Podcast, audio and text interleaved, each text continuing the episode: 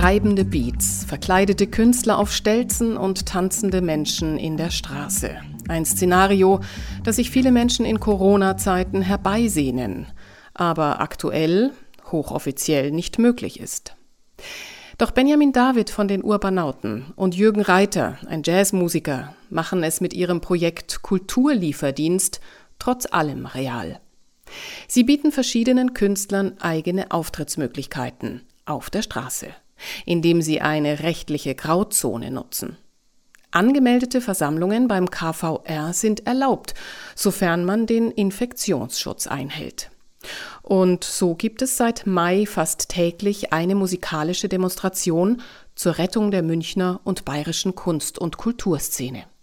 Dabei werden auch Einnahmen für die Künstler generiert, die ähnlich hoch sind wie die Gagen in ursprünglichen Kulturstätten. Diese Aktion nennt sich Kulturlieferdienst, wohl analog zu den Essenslieferdiensten, mit denen sich die Gastronomie versucht, über Wasser zu halten. Und wie geht es weiter bei dem Kulturlieferdienst? Ändert sich was am Konzept aufgrund der aktuellen Lockerungen? Benjamin David.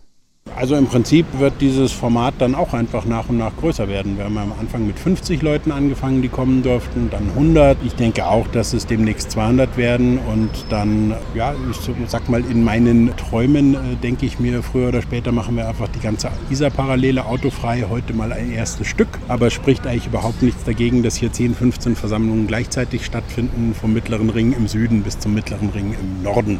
Also wir wollen das als Versammlung machen. Ich hoffe, dass man dann auch länger muss Musik machen kann, länger die Reden machen kann. Im Moment ist das ja alles noch sehr beschränkt, weil im Prinzip ja auch die Idee ist, dass die Ansteckungsgefahren steigen und sinken mit der Länge, die Menschen sich zusammen aufhalten. Deswegen will die Politik, und das finde ich auch sehr sinnvoll, und die Verwaltung, dass man das im Moment noch recht kurz hält, aber je weniger aktive Infektionsfälle es gibt, desto mehr kann man dann auch wieder länger sowas machen.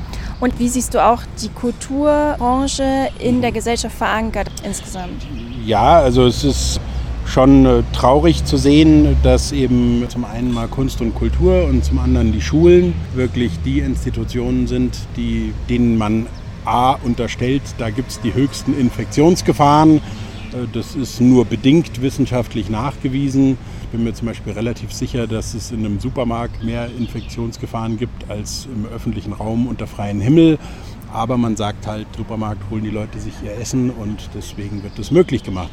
Ich bin eigentlich sehr der Meinung, und, und es geht ja jetzt auch, dass Kultur wieder anfängt, wieder Platz kriegt und auch in den Schulen wird jetzt langsam wieder ja, gemeinsam gelernt und es wird schon kommen. Aber es ist für mich schon erschreckend zu sehen, dass man dass man Dinge, die ich persönlich eigentlich nicht allzu wichtig finde, dass man die als erstes lockert und öffnet und dann erst ganz am Schluss wirklich an das menschliche Gemeinwesen denkt. Denn ich sag mal, für mich als Urbanauten, unser, unser Kernthema ist ja der öffentliche Raum und das öffentliche Leben. Und dass das quasi einfach mal abgestellt wird für drei Monate, ist schon für mich einerseits sehr erschreckend gewesen und andererseits jetzt schon auch ein ein kleiner Antrieb, um hier ein bisschen Randale zu machen. Ganz freundschaftliche Randale und wie man sieht, mit großer Unterstützung der Münchner Polizei. Sehr schön, das freut uns und weiterhin viel Erfolg. Danke dir. Benjamin David von den Urbanauten war das über seinen Kulturlieferdienst, der verschiedenste Formate auf Münchens Straßen und Plätzen bietet.